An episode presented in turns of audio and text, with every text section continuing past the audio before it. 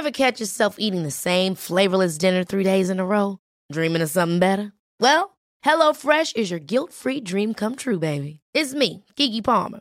Let's wake up those taste buds with hot, juicy pecan-crusted chicken or garlic butter shrimp scampi. Mm. Hello Fresh. Stop dreaming of all the delicious possibilities and dig in at HelloFresh.com. Let's get this dinner party started.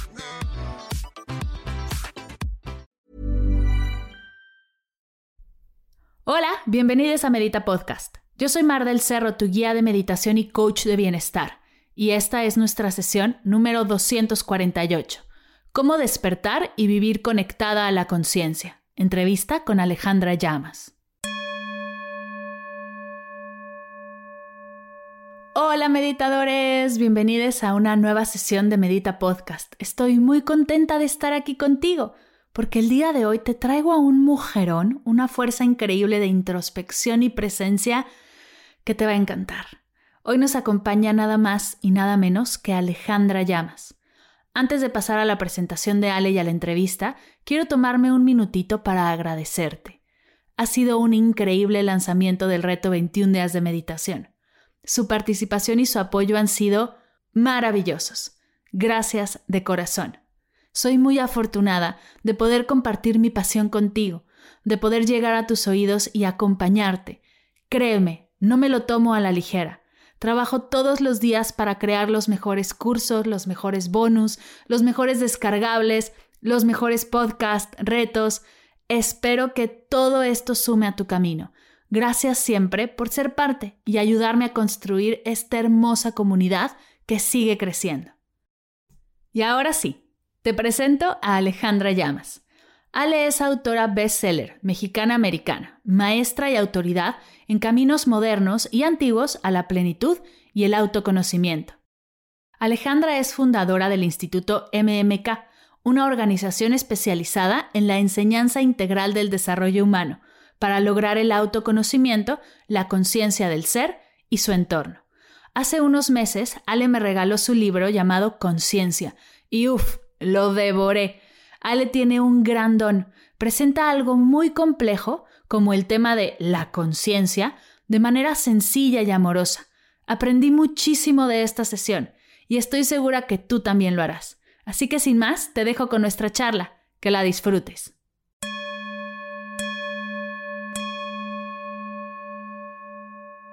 Mi querida Ale, bienvenida a Medita Podcast. Qué ilusión que estés aquí. Estoy muy contenta de estar aquí contigo eh, y con todas las personas que te escuchan y en estas conversaciones que nos llenan de inspiración. Esto es lo que a mí más me gusta. Ay, qué rico, a mí también. La verdad es que a mí me encanta poder eh, hacer este podcast, sobre todo porque conozco gente súper interesante como tú y mm, bueno, yo ya conozco un poco de ti, mi querida Ale, porque he estado leyéndote, he estado investigando un poco de ti, pero me gustaría que la gente que nos escucha, además de saber tu, todos tus títulos, que ya los compartí, que supiera de ti, de tu corazón, quién eres y para qué haces lo que haces. Así que me encantaría que te presentaras con todos los meditadores de Medita Podcast. Bueno, eh, yo me llamo Alejandra Llamas, nací en la Ciudad de México en 1970. Eh, ¿Y por qué hago lo que hago? Yo creo que hago lo que hago de nacimiento. A veces se me hace como raro a lo que me he dedicado y a el rumbo que ha tomado mi vida y escribir y hablar de conciencia y de bienestar, pero em, ahora lo que reflexiono es que desde muy chiquita este era mi camino, como que un poco este era mi destino.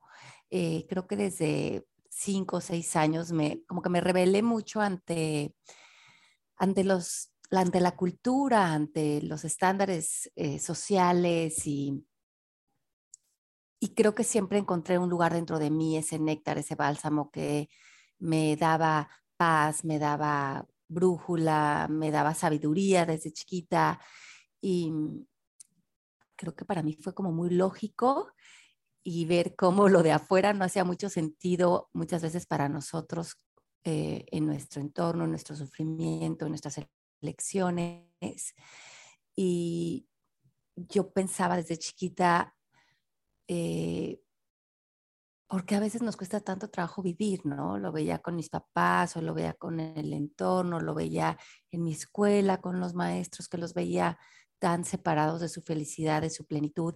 Y creo que esa es la pregunta que me he hecho a lo largo de mi vida y es eh, el rumbo que he querido tomar, vivir una vida de mucha más em, empatía con, con lo que sucede y conmigo misma. Wow, qué, qué hermoso y qué bonito que desde pequeña hayas hecho conciencia de esto que estaba sucediendo y cómo tú podías no agregar tu granito de, arena a que todos podamos vivir más desde nuestro centro.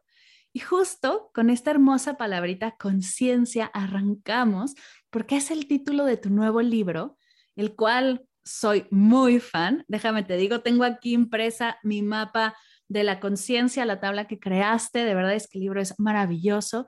Y me gustaría con que, empezáramos definiendo conciencia, porque en el libro lo pones muy claro, esta diferencia entre conciencia y conciencia, porque para muchos puede ser simplemente una letra, la SC o la C, pero hay algo más. Bueno, la conciencia con S es aquella conciencia mayor que gobierna el universo verso que rige con su inteligencia, con su armonía, con a lo mejor un orden más allá que no vemos, pero que siempre está presente haciendo una evolución y una transformación en nosotros eh, a nivel universal, ¿no? La conciencia con ese se ha, se ha, estudiado desde muchas... Eh, vértices desde el punto de vista de la ciencia, desde el punto de vista de la espiritualidad, desde la religión, desde el impacto social y también obviamente desde la biología, eh, el lenguaje. Eh, entonces es un tema fascinante porque no tiene un, un, rumbo, no se puede poner en, en una casilla, ¿no? La conciencia con ese es todo cuanto existe y lo que rige esta experiencia. Mm, y la conciencia con C es el nivel de conciencia que eh, abarca la experiencia humana, que puede estar muy sostenida por la percepción, que es el como verme separado de la conciencia mayor, y vamos como moviéndonos en espacios de conciencia según nos hacemos más consciente que somos uno con la conciencia mayor. Entonces, digamos que la persona está más inconsciente cuando está muy apegado a roles, identidades, miedo o el mundo de la percepción, que es el que comprueba simplemente con los cinco sentidos. Y después hay esta otra dimensión, que es ese mundo que no vemos, pero que eh, algunos de nosotros sabemos que existe y que también rige en, las leyes eh, el plano físico, digamos. Dices algo clave aquí. No vemos, pero sabemos que existe. ¿Cómo es que sabemos que este mundo de la conciencia mayor existe? Mm, bueno, lo vemos porque em, sabemos ahora y sabemos científicamente que el mundo que vemos como materia no es un mundo rígido.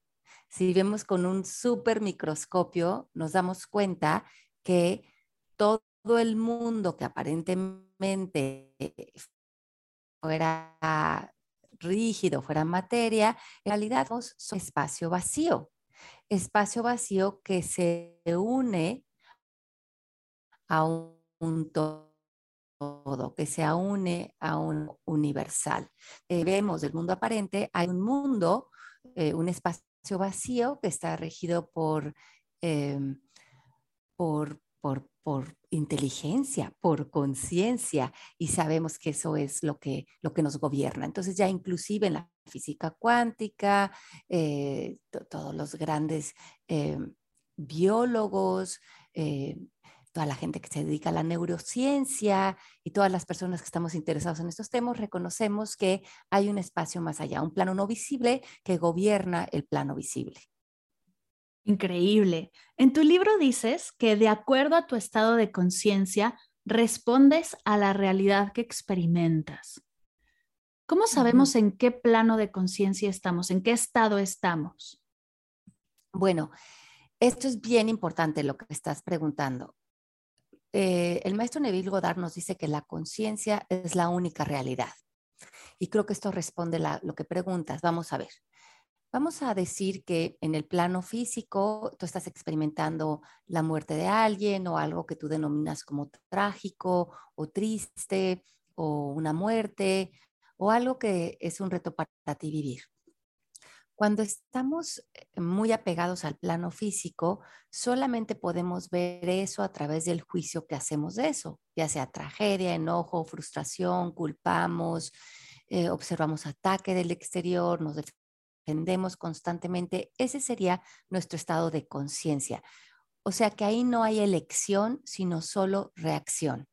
Reacciono apegado a lo que creo que estoy viendo, a un sistema de creencias, a lo que pienso de lo que está apareciendo para mí. No hay, no hay elección alguna, no hay ninguna participación consciente. Cuando aparece la misma situación y la conciencia es la única realidad, entonces me pregunto quién quiero ser frente y puedo incluir un perdón, la paz, el amor, eh, la voluntad de querer ver eso de una manera más profunda o diferente, eh, la voluntad de eh, querer ver bendiciones ocultas. Cuando estamos abiertos a que lo de afuera va a ser como vaya a ser, porque no tenemos tanto control sobre eso, em, pero sí tenemos un decir muy importante en cómo la paz va a ser un bálsamo para llenar esto o me voy a quedar en enojo, frustración y eso puede ir haciendo una autodestrucción dentro de mí. Wow. Y cuando dices estamos abiertos, ahí a mí de repente se me hace un hueco en el estómago, porque me pregunto cómo abrirme, cómo, cómo o qué pasos debo de tomar para comenzar a vivir desde esta conciencia y soltar esta reacción con la que estoy todos los días? Bueno, creo que primeramente habría que decidir cómo quieres vivir y sentir esta experiencia de vida. Y aquí viene esta palabra tan importante que es la voluntad, la voluntad de vivir desde un propósito. Nosotros en la escuela le llamamos a esto el propósito del ser. Y puedes elegir ser paz, ser amor, ser perdón, ser armonía, ser buena voluntad. Y cuando algo aparece frente a ti, pues va a existir esa gran opción de decidir eh, o reacciono y a veces vamos a reaccionar eh, y nos vamos a ir como foca en tobogán desde el enojo, la culpa, el resentimiento y a lo mejor eso fue como un automático. Y está bien, no está bien, no está ni bien ni mal estar ahí.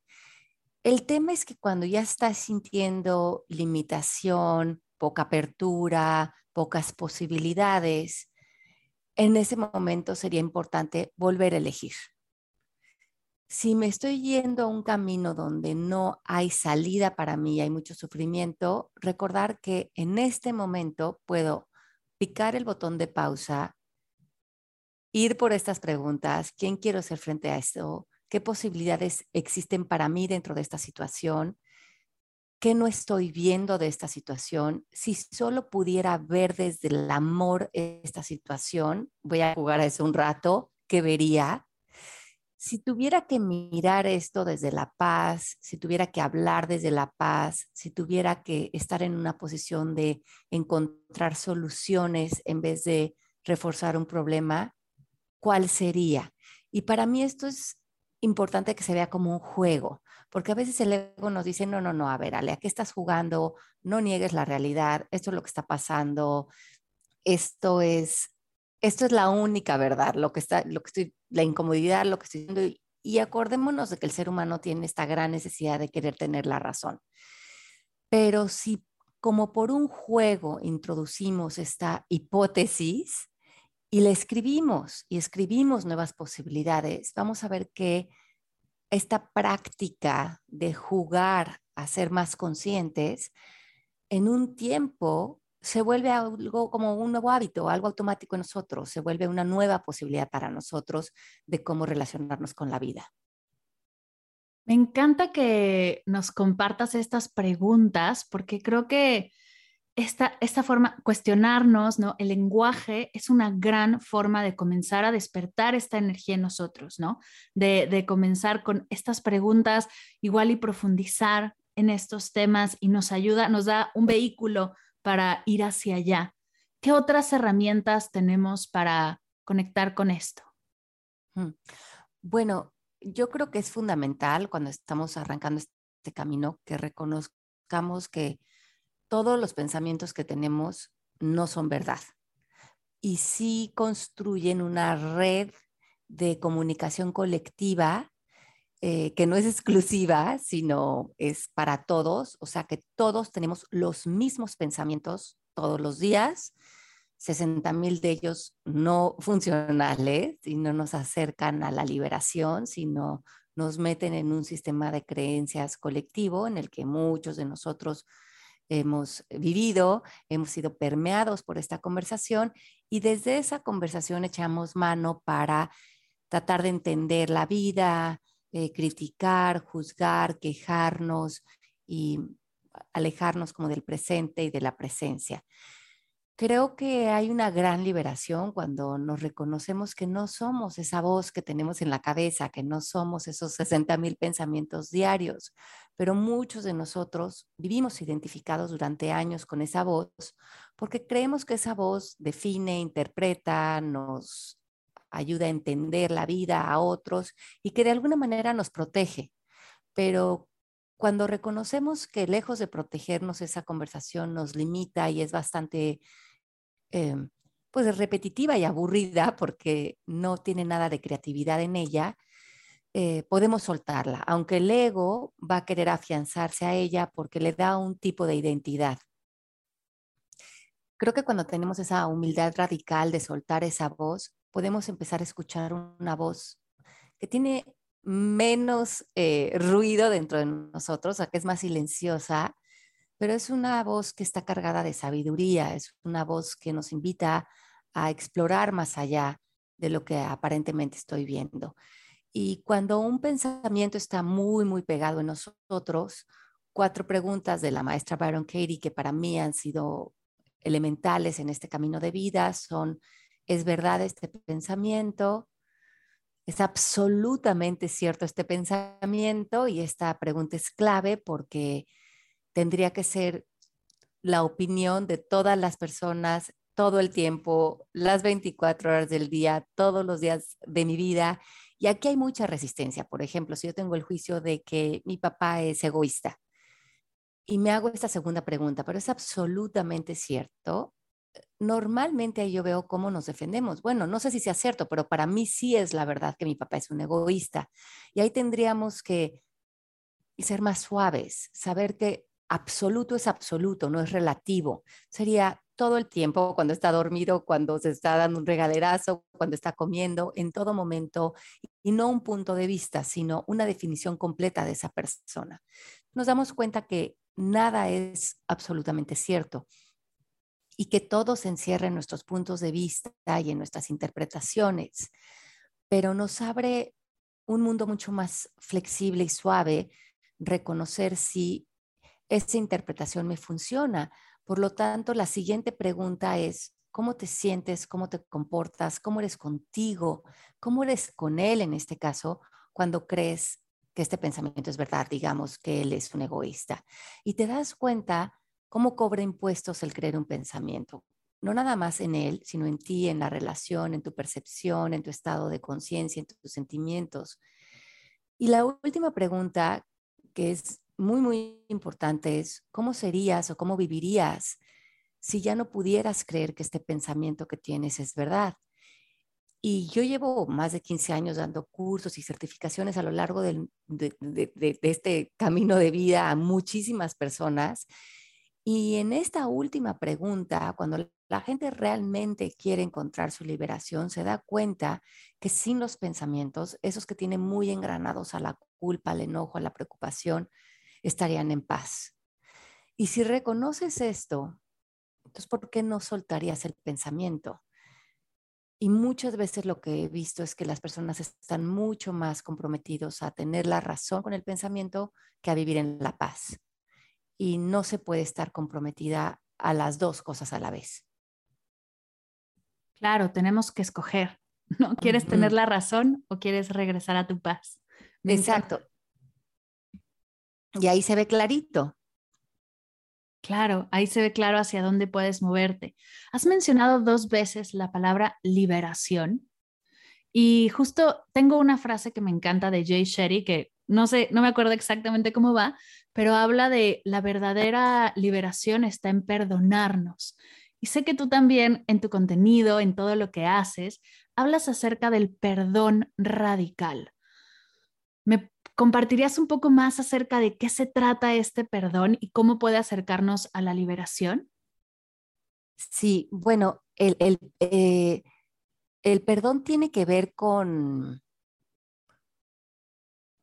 con verlo como un borrador, como esos pizarrones que tenemos blancos que pintamos y pinteamos. Imagínense ahí en su pizarrón interior cómo han pintado juicios, enojos, resentimientos, pasado. Imagínense todas las historias que tienen en ese, en ese pizarrón interior donde han, esa pizarra donde han escrito todo lo que los tiene en enojo, preocupación, miedo, culpa, sufrimiento. Y ahora ver el perdón como que tomaras el borrador y empezaras a borrar todos estos juicios, estos reclamos, estas culpas, estas quejas. Y cuando tú amanecieras a través de tu inteligencia espiritual, a través de tu sabiduría, te dieras cuenta que pudiste soltar, que pudiste dejar ir, que pudiste deshacer toda la emoción que tenías engranada a esa historia que habías pintado en tu pizarrón. Ese sería eh, eh, la postura, o sea, sería la postura de, entrar en esa libertad, en, en ese nuevo renacer.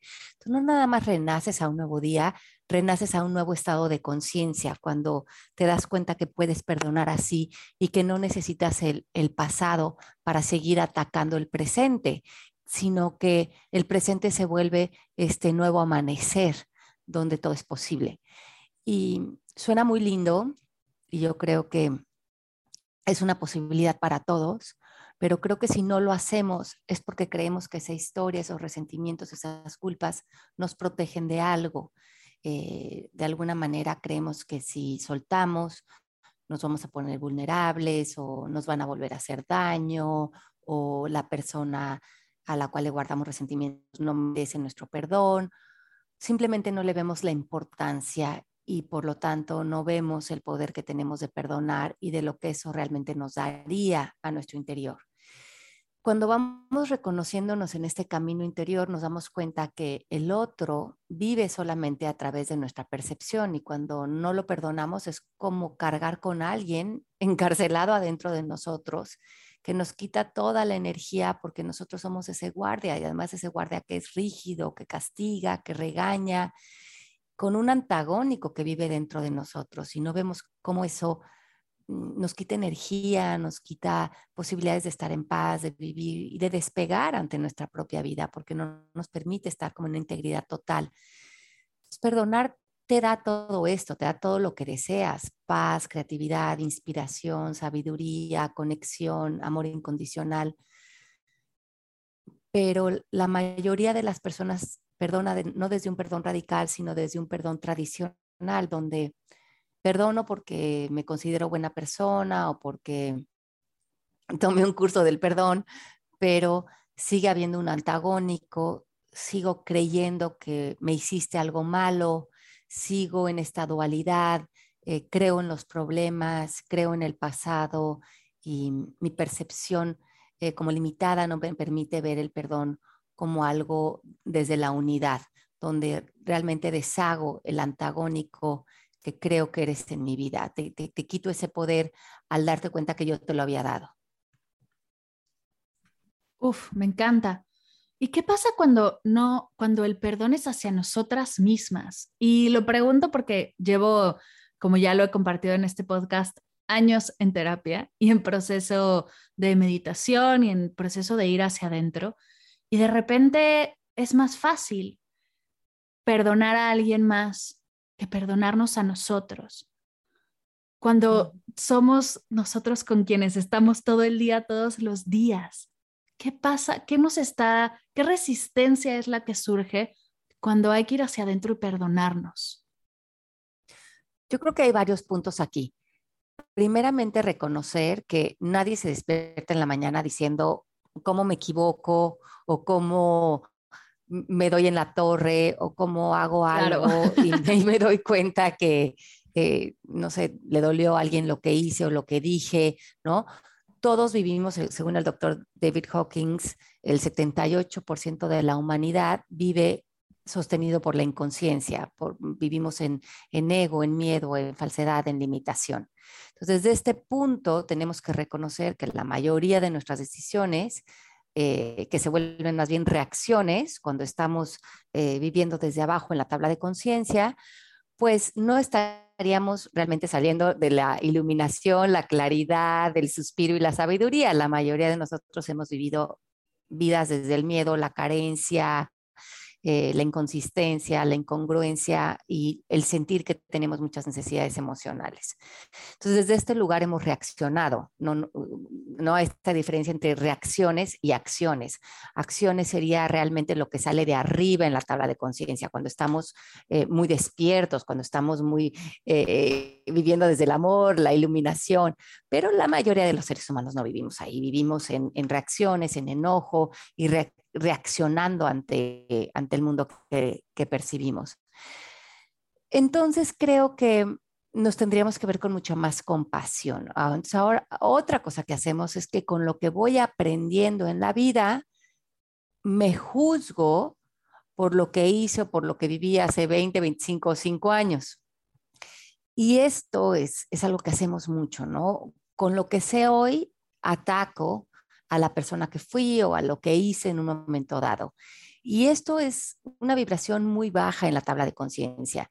Eh, si tienen por ahí el libro de conciencia, van a ver en la tabla que culpa y vergüenza, que simplemente tienen que ver con, estar conectado con un tipo de lenguaje en el que culpamos, ya sea a nosotros o a otros, y vivimos también con estas creencias de hay algo malo conmigo, no puedo cambiar, em, no merezco, no soy suficiente, equivocarme es malo. Y desde esta conversación anidamos ese no perdón. Y con lo que sea ahorita, con el espacio que tengo ahorita de, ahorita y el pasado, pues me juzgo. Y este no perdón es puro alimento para el ego, para que el ego, eh, cuando estés en paz o estés en la playa o estés feliz o estés contento por algo en la vida o estés eh, conquistando una plenitud interior, te diga, a ver, knock, knock, ¿te acuerdas de lo que hiciste en el 96? Pues no te puedo perdonar, eh, ¿cómo es posible? Y entonces haya esa conversación como latente para el ego, para que cuando quieras estar en presencia pueda llevarte como ese castigo. Y también, obviamente, sabemos que el ego opera desde la condena y el castigo y pagar penitencia. Entonces, nada como que cargues con tus pecados del pasado para que el ego te diga, bueno, ¿qué crees? ¿Que te lo vas a pasar bien en esta vacación? Pues nada, aquí tenemos el pecadito y hay que pagar un poco de penitencia, castigo y eh, no es momento de disfrutar, ¿no? Claro. Oye, y hablando de esta tabla de conciencia, que por cierto me encantó, que pueden descargar en tus redes sociales, yo traía mucho esta idea antes de leer tu libro, de pasar del sufrimiento a la paz, de pasar del el enojo al amor, pero veo que me estaba saltando muchos pasos. ¿Cómo sabemos en qué momento estamos y cuál es el trabajo que hay que hacer o, o, que dejar que hacer, porque muchas veces hay que dejar de hacer y no hacer más, pero ¿qué, qué sigue para pasar hacia arriba o no sé cómo lo, cuál es el proceso? Es que mira, eh, cuando vemos esta tabla desde el ego, pues el, el ego ve como como evolución o como avance estar arriba en la tabla. Ajá. Claro, claro. Pero esa sería una percepción del Even when we're on a budget, we still deserve nice things. Quince is a place to scoop up stunning high-end goods for 50 to 80% less than similar brands. They have buttery soft cashmere sweaters starting at $50, luxurious Italian leather bags, and so much more. Plus, Quince only works with factories that use safe, ethical, and responsible manufacturing. Get the high-end goods you'll love without the high price tag with Quince. Go to quince.com/style for free shipping and 365-day returns. Ahora, desde una visión como más generosa, nos damos cuenta que todos los estados tienen también su propósito. Vamos a decir que estás en una relación no funcional donde eh, a lo mejor la pareja con la que estás hay agresión o hasta llega a un tipo de violencia en la relación. Y si te estás obligando a decir, bueno, es que yo tomé un curso y yo escuché estos podcasts y yo lo que quiero es estar en paz y en amor, a lo mejor te podría saltar el paso del enojo, que sería muy funcional en una relación que está mostrando esto. ahí el enojo, que tiene una gran fuente de energía, ¿no? De movimiento que nace del estómago cuando realmente vamos a dar un paso importante a nuestra vida, a lo mejor para poner límites o salirnos de una situación no funcional, sería muy importante no saltarnos ese paso, porque el paso del enojo nos conecta con una brújula importante de reconocer cuando algo no nos está funcionando, cuando es importante poner límites, cuando debemos de eh, cerrar un ciclo, movernos del lugar. Lo que sucede después del enojo es lo importante, que no nos quedemos crónicamente enojados, porque de ahí nos volvemos personas cínicas y, y poco funcionales. Pero podemos usar el enojo, podemos usar el anhelo también, anhelar un futuro para nosotros. Eh, nada más no quedarnos estacionados en el anhelo, porque si no creemos que siempre va a haber un futuro mejor que estar en el presente y eso nos pondría en carencia. Eh, a veces cuando estamos en exigencia, exigir es querer cambiar algo, a lo mejor desde la exigencia eh, soltamos un hábito que ya no nos funciona, a lo mejor una droga, un alcohol, una manera de comer o inclusive un diálogo interno. A lo mejor empezamos desde la exigencia y poco a poco nos movamos moviendo hacia a lo mejor el amor o la paz o la valentía, que ya serían espacios mucho más generosos desde donde está relacionándonos con, con esto. Pero todos los puntos en la tabla pueden ser un punto de arranque y nos pueden mover del lugar. Por eso no hay que forzarnos a decir, no, tengo que estar en paz o tengo que estar en amor, porque a lo mejor nos saltaríamos eh, pasos importantes en donde en vez de usar el enojo, eh, darle un sentido útil al, enojo, estaríamos negando. Y, negar muchas veces no es funcional, ¿no? Claro, negando o reprimiendo, ¿no? También alguna emoción. Entonces, nada, van a haber muchas situaciones a lo mejor que, que te dan coraje o te dan enojo, te dan frustración y, y eso está bien, es parte de ser humanos. Ahora, ¿qué voy a hacer? ¿Cómo le voy a dar un sentido útil a esta emoción? Me parece muy importante. Y me parece también importante saber que puedes estar en un estado de conciencia de paz o de buena voluntad y sentir enojo al mm. mismo tiempo. Me encanta. Claro. Entonces yo puedo estar en paz como dentro de mí, en mi medio ambiente interior, pero puede aparecer una situación que me da mucha tristeza. Entonces me pueden decir, Ale, pero ya no estás en paz. Y digo, no, no, claro. Dentro de mí hay un como receptor, hay un lugar de paz en donde se está recargando esta tristeza o este enojo o esta preocupación o, esta, o esto que estoy viviendo desde lo que está apareciendo afuera pero hay un lugar dentro de mí que se sostiene en paz. Wow. Es increíble esto que comentas porque confirma el que no hay emoción buena o mala. Y, Exacto. me encanta. Y el justo estar en nuestro centro, o sea, podemos vivir lo que sea y, regresar a, quienes somos, regresar a cómo estamos. No tienen las emociones que perturbarnos por completo, no tenemos que apegarnos a ella, sino podemos transitarlas o surfearlas, ¿no? Desde, desde esta paz. Qué bonito.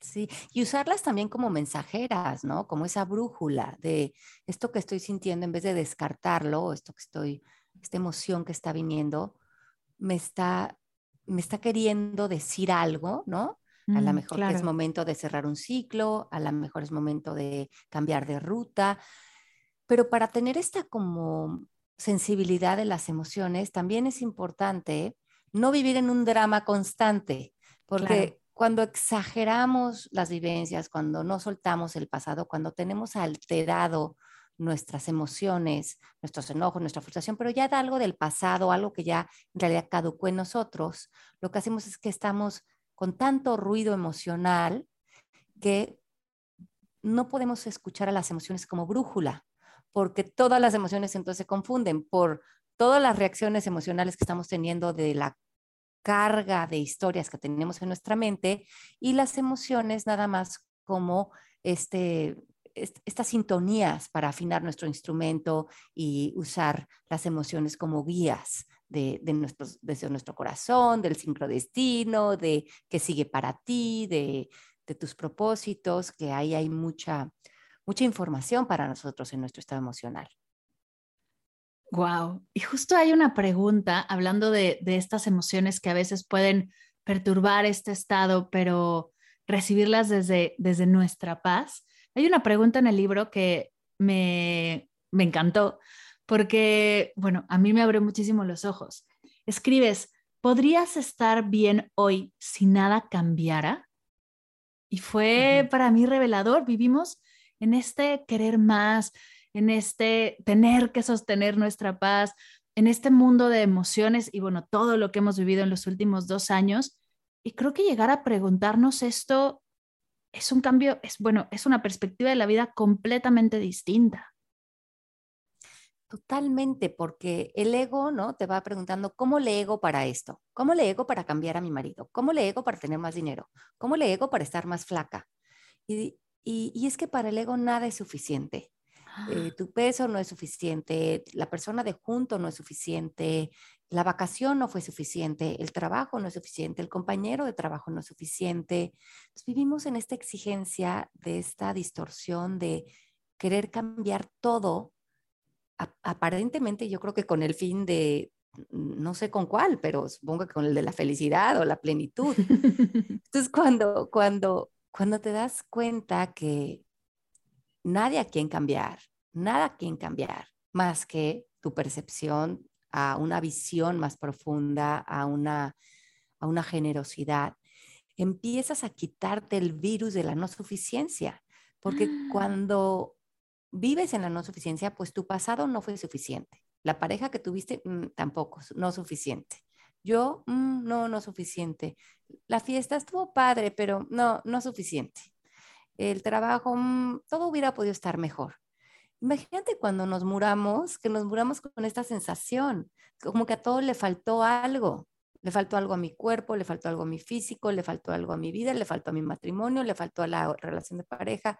Si no nos damos cuenta que esto es como un virus en nuestra percepción y nos desterramos de esta conversación, pues todo lo calificamos y todo queda debiéndonos. ¿Y cómo vivimos hoy en el presente cuando estamos establecidos en este virus? Pues todo lo que venga en un futuro tampoco va a ser suficiente. Y esto es una manera muy triste desde donde vivir porque vemos carencia en vez de ver la abundancia que hay en todo. Eh, vivimos agotados porque además queremos cambiar todo y nada va a cambiar porque ya todo está en orden y todo está dado y todo como está está bien. Uf. Y justo esta no suficiencia en, tu, en la tabla que, de tu libro es la que, bueno, el nivel de conciencia en la que se encuentra es el de vergüenza. Como todos tenemos esta vergüenza interiorizada, este no sentirnos suficiente por alguna razón, por la que sea, porque yo he preguntado mucho acerca de este tema y todos tenemos una no suficiencia distinta. Y creo que ahí está la respuesta, ¿no? Darnos cuenta de si todos nos sentimos no suficientes, pues en una de esas sí lo somos.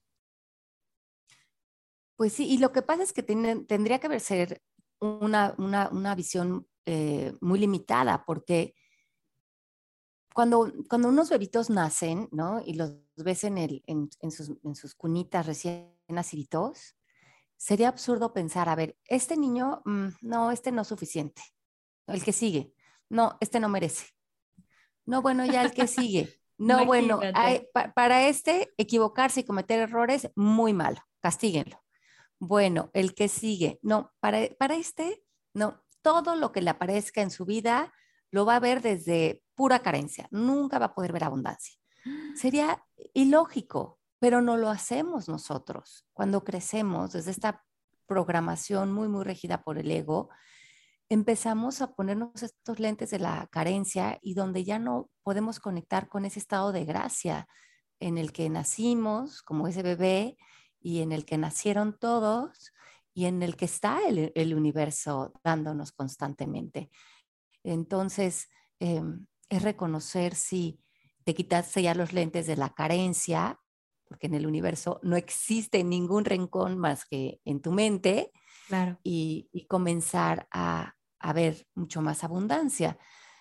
Y ahora decimos, bueno, ¿y qué tal, no? La, la, la mejor la gente que sí vive en pobreza o que sí hay personas que sí experimentan carencia, pero en realidad es que sigue siendo un desbalance del ego, porque si los seres humanos no sintiéramos que tenemos que acumular por el miedo a la carencia, si pudiéramos tener una distribución de los recursos muchísimo más ecuánime, en realidad todos estamos en abundancia.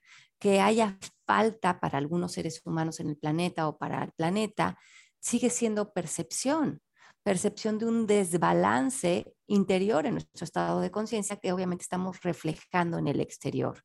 Eh, y cuando lo vemos afuera, a lo mejor en una comunidad que está en pobreza extrema, entonces vemos, no, es que sí hay carencia, pero eso es un reflejo del estado de conciencia colectivo, porque si todos viviéramos mucho más confiados, abiertos, unidos, habría en el, en el exterior una distribución mucho más ecuánime, pero no está viendo porque adentro de nosotros, reconociendo que hay mucha limitación, pues hay mucha acumulación innecesaria. Ale, estoy así con el estómago apretado de la emoción y con ganas de decir, y es que cómo le hago, ¿no? Me, encanta lo que compartes y los que nos encontramos en este proceso y queremos ir hacia allá, queremos ir hacia el, el sentirnos abundantes, sí, pero también el compartir esa abundancia y que, y que pueda ser una energía que se expanda por todos lados, ¿no? Dejar de, de, seguir confirmando este mensaje de falsa, de falsa carencia y, y sí, y como dices, ser uno con esta conciencia, conectar con este, no solo el mensaje, sino con esta energía. ¿Cómo le hacemos? ¿Por dónde empezamos? Yo creo que empezamos por lo que tengas inmediatamente frente a ti. En este momento en donde estás, respira profundo, llénate de una nueva voluntad, exhala cualquier limitación que sientas de, sobre todo de cualquier limitación que sientas que te tiene a la defensiva. Porque cuando estás a la defensiva es que crees que has percibido ataque. Ya sea que te ha atacado el tráfico, el dinero, tu jefe, eh, la situación en la que estás. Y desde ese lugar no hay muchas posibilidades. ¿Cómo deshaces el ataque? Dejando la necesidad de defenderte. O estás como proyectando ese miedo a defenderte o le estás dando amor a esa situación. Entonces, ¿de dónde estás? Con eso que sigue para ti, ese siguiente instante que sigue para ti, no sé si es una reunión, un desayuno, una comida con unos amigos, una entrevista de trabajo, subirte al coche a estar a lo mejor en tráfico o hacer un viaje o a lo mejor iniciar un proyecto, ¿cómo podrías dejar de defenderte de esa situación? O sea, dejar de defenderte también de pensamientos de no, tú no puedes, no eres suficiente, dejar de percibir ataque en los comentarios de otros, en las actitudes de otros, realmente aplicar esto que nos dice Miguel Ruiz, nada es personal, y decir, yo no voy a esperar a que nadie cambie, yo voy a empezar a darle a las situaciones, a dar amor, a dar compasión, a dar entrega, a dar atención, y voy a ver qué cambia. Y en la noche noten qué cambió cuando me dejé de defender, qué cambió cuando di, qué cambió cuando honré los deseos de mi corazón, qué cambió cuando pensé que no era justo extenderle amor a esta persona y se lo di. ¿Qué cambió? Y si empezamos a practicar eso y dejamos de defendernos ante la vida, se nos van a suavizar los hombros, la mirada, vamos a dejar de competir, vamos a dejar de ver enemigos y vamos a empezar a vivir en un medio ambiente interior muchísimo más pleno. Uf, qué hermoso. Y conecta justo muchísimo con una frase que tengo de tu libro aquí frente a mí, que puse en post-it porque me encantó el libro, pero esta frase de verdad me conmovió, que es, solo tu maestro interno puede llevarte al despertar interno. El proceso de ese despertar solo está en ti. ¡Qué bonito! Sí, porque a veces le dejamos esa responsabilidad a otras personas, ¿no? Y creo que aunque otras personas a lo mejor tienen herramientas, tienen algunas técnicas eficientes o incluso nos pueden inspirar, pues todo está apuntando a tu propia mente, a tu propia liberación interior. Entonces, ya sea que tu mente o está reposando en esa conciencia mayor libre o tu mente está identificada con un pensamiento, una creencia o una historia del pasado.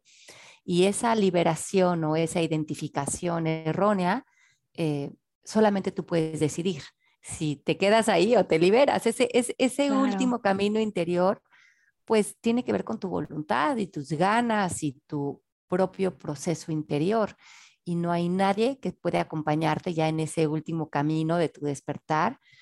Eh, y en realidad las personas que te acompañan, te acompañan paralelamente, nadie ni mejor, ni peor, ni superior, ni gurú, ni mucho menos, sino paralelamente porque las, sus filosofías o sus herramientas que le hicieron sentido a esa persona te pueden hacer sentido a ti.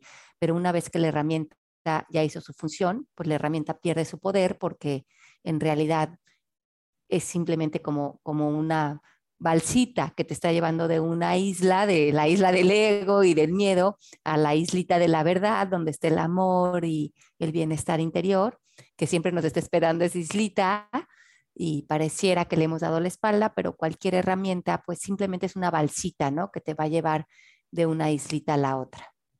Claro, y está en nosotros dar ese paso y lo lindo también de esta parte es que no dependemos de nadie más para hacerlo. Si tus padres, si tu pareja, si tus compañeros de trabajo no quieren caminar este camino, no quieren subirse a la balsa, tampoco dependes de ellos para hacerlo. El poder está en ti. Qué hermoso. Claro, el poder está en ti y la responsabilidad está en ti. Y sobre todo también las ganas, ¿no? Yo creo que yo me cansé de vivir en drama, en enojo, victimizando, atacando, como que me estaba, me estaba alejando tanto de mi vida, de mis hijos, de mi relación de pareja, de todo lo que la vida sí me estaba dando, me daba cuenta que me costaba mucho trabajo conectarme, conectarme a realmente estar con ellos o con los niños creciendo, con... Y, y, para mí la voluntad fue, es que yo, yo me quiero conectar, o sea, yo no quiero que pase la vida y en vez de estar con mis hijos, en presencia con ellos, estar conectada nada más con los dramas de mi cabeza. y entonces, eso, eh, eh, no sé, cualquiera que encuentres de donde, desde donde encuentres un propósito, eh, de ahí arrancar tu voluntad. Uf, claro, que es maravilloso. Mi querida Ale, antes de cerrar, que bueno, es que yo podría estar aquí por horas y agradecerte. algo que se haya quedado en tu corazón que quieras compartir, algo que digas, es que no me puedo ir sin contarles esto. Pues yo creo que simplemente darnos cuenta que esto que hemos hablado es para todos, ¿no? No es para personas espirituales, no es para personas que meditan, no es para personas que leen libros de autoayuda.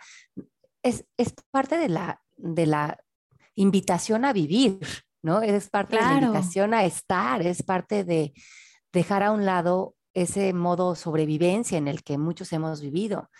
Si esto te hace sentido, no tendrías que hacer nada en específico, sino, como bien decías hace un rato, Mar, soltar algo. ¿Qué tendrías que soltar hoy para permitirte esta este nuevo camino en tu vida. Eh, no, tienes que llenarte de conocimientos, no tienes que ir a meditar a la India por tres meses, no tienes que eh, tomarte seis eh, pastillas azules y voltear una vela morada. Es muchísimo más sencillo, es soltar algo que vienes cargando que ya no te funciona. Me encanta. Y sí, comencemos soltando la queja de algo, eh, el chisme de alguien, el, ¿no? el estar en esos espacios, esas conversaciones, igual y una relación, una amistad.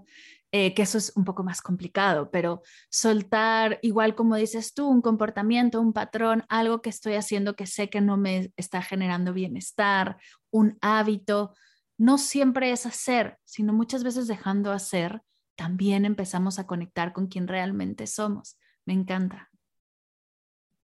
y ahora sí, ahora sí me quiere darle, antes de terminar y pasar a las preguntas finales de Medita Podcast, quien está inspiradísimo y quiere más de ti porque aparte tienes una hermosa certificación, tienes libros, tienes programas increíbles. Cuéntanos un poco más de tu trabajo y dónde pueden encontrarte. Ay, claro que sí. Bueno, toda la información de todo lo que estoy haciendo todo el tiempo lo, lo encuentran en Llamas Alejandra en mi Instagram. Ahí hay un link en la bio y ahí se están actualizando constantemente los encuentros que hacemos, que hacemos como por todo el mundo. Este año vamos a hacer eh, Madrid, Los Ángeles, Ciudad de México y Monterrey. Acabamos de hacer Guatemala. Y también tenemos una certificación que se pueden hacerla por, en cualquier parte del mundo porque es una plataforma online que está hace 10 años montada, que tiene más de 300 clases, videos y hay clases en vivo todos los días con maestros. Es una certificación que está aprobada por el ICF, eh, que es, bueno, esa escuela tiene más de 15 años y lo pueden hacer desde cualquier parte del mundo. Y por otro lado, pues también tengo los libros, he escrito nueve libros con Penguin Random ¡Ah! House. ¡Locura! Nueve libros, no lo puedo creer. Sí, todos con Penguin, el último Conciencia, y todos también están como audiolibros si los quieren escuchar, que hay mucha gente que ahora le gusta mucho esa modalidad. Sí, yo la verdad confieso que soy fan, soy fan del libro Conciencia y no puedo creer que es el primero que leo tuyo. Ya, ya descargué dos o tres más y bueno, voy a devorarlos porque me encantó esta forma de ver a la conciencia, de explicarla, tu manera tan, tan práctica a la vez, pero también espiritual de compartirnos todos estos conocimientos. De verdad que muchas gracias por este compartir. Pero antes de cerrar, las preguntas finales. Y la primera es, ¿qué estás leyendo que, nos, que te gustaría compartirnos? Bueno, ¿qué estoy leyendo? Estoy releyendo, que lo leí hace mucho, el libro del poder del Kabbalah. Eh, que me encanta releer libros después de tiempo porque como va cambiando nuestra, nuestra idea de los conocimientos, a veces los podemos oír de manera mucho más profunda. en ese estoy. También estoy em, eh, leyendo uno que está en inglés que se llama Stop Fixing Yourself, que me encanta nada más el título de Anthony de Melo, que creo que es eh, nada más el título es una enseñanza para todos nosotros. Totalmente. Es verdad. Y bueno, eh, también estoy leyendo The Law of Divine Compensation, que es la ley de divina compensación de Marian Williamson, y este está dirigido a dinero, trabajo. Entonces está, está muy lindo porque es como entrar como al área de trabajo desde un lenguaje de, cero carencia y, yo creo que eso es tan importante para nosotros para aprenderlo. Y también otro divino que acabo de terminar de leer es uno que se llama Disolver el ego del doctor David Hawkins. Uf, muchas, muchas gracias. Ya tengo lista para todo el año que sigue. Entre todos los tuyos que voy a descargar, que bueno, llevo uno, me faltan ocho y estos cuatro me encanta. La segunda pregunta, ¿qué es para ti meditar? yo creo que meditar es separarte de la idea que tienes de ti, del mundo y de otros.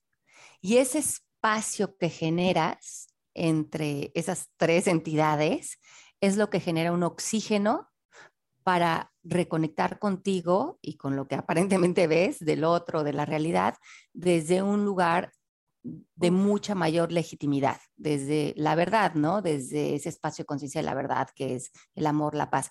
Creo que si no fomentamos esos espacios, estamos completamente saturados y es difícil encontrar dónde generar marometas para salir desde un nuevo lugar. Entonces, meditar sería como generar un espacio para marometear la vida y, regresar a ella eh, desde otra intención, ¿no? Qué hermosa definición. Me fascina tu forma de ver a la práctica. La segunda es tres cosas que te ha dejado la meditación. Pues yo creo que sin duda esa, ¿no? Ser mucho más eh, sólida con ser congruente con mis intenciones. Otra, abrirme a la creatividad. Eh, cuando, cuando estoy como escribiendo algo y, y, medito, se me ocurren mil ideas dentro de los espacios de meditación, ideas desde que leer, como que me abro al sincrodestino, me conecto con la inspiración, que es estar en espíritu, para que realmente esté en conexión con lo que esté escribiendo o haciendo. Y creo que dar también ese paso al amor, cuando no, no sé cómo relacionarme algo eh, o con alguien desde el amor, eh, la meditación me, me alinea con esa inteligencia espiritual que me dice cómo. ¿Y cuál es tu meditación favorita? Pues mira, tengo muchas meditaciones que me gustan. Eh, de hecho, tengo tengo, yo tengo varias meditaciones guiadas, gratuitas, que pueden descargar. Si bajan el app de Una Vida Sin Límites o el app de MMK, ahí tengo un detox de meditación de 30 días completamente gratis en MMK.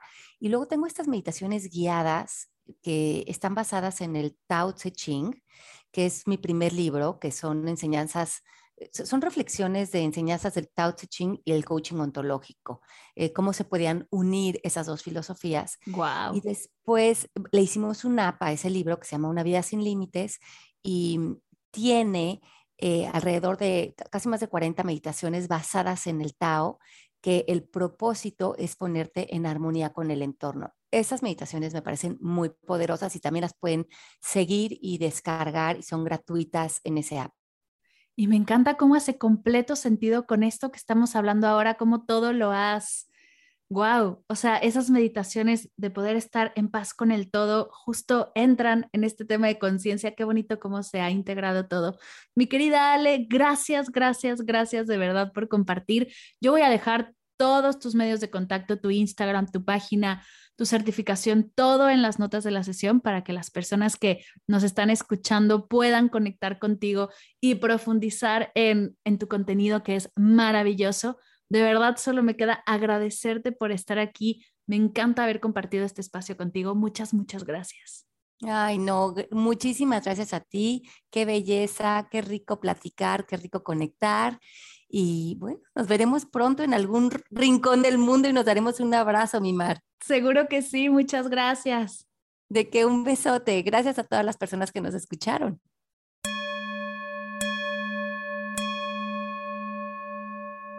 Gracias, gracias, gracias, querida Ale, por compartir conmigo y con todos los meditadores y las meditadoras tu increíble experiencia.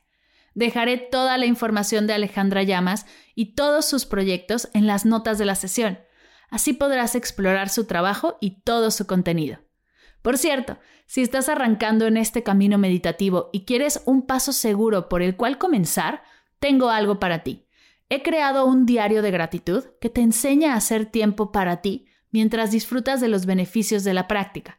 Si quieres obtenerlo completamente gratis, ve a las notas de la sesión Ahí encontrarás el link de descarga. Y recuerda que estoy para ti. Cualquier duda que tengas, si quieres recomendarme a algún experto o si estás buscando alguna meditación específica y quieres proponerla, si tienes alguna pregunta, alguna idea, te invito a conectar con la comunidad más allá del podcast. Estoy en Instagram como arroba mar del cerro, arroba meditapodcast o por correo mar arroba mardelcerro.com. Me encantará leerte y poderte apoyar hasta el límite de mis capacidades. Gracias por escuchar Medita Podcast para cursos de meditación en línea, descargar tu diario de gratitud completamente gratis, escuchar esta y todas las sesiones de Medita Podcast y saber todo acerca del proyecto, te invito a visitar mardelcerro.com.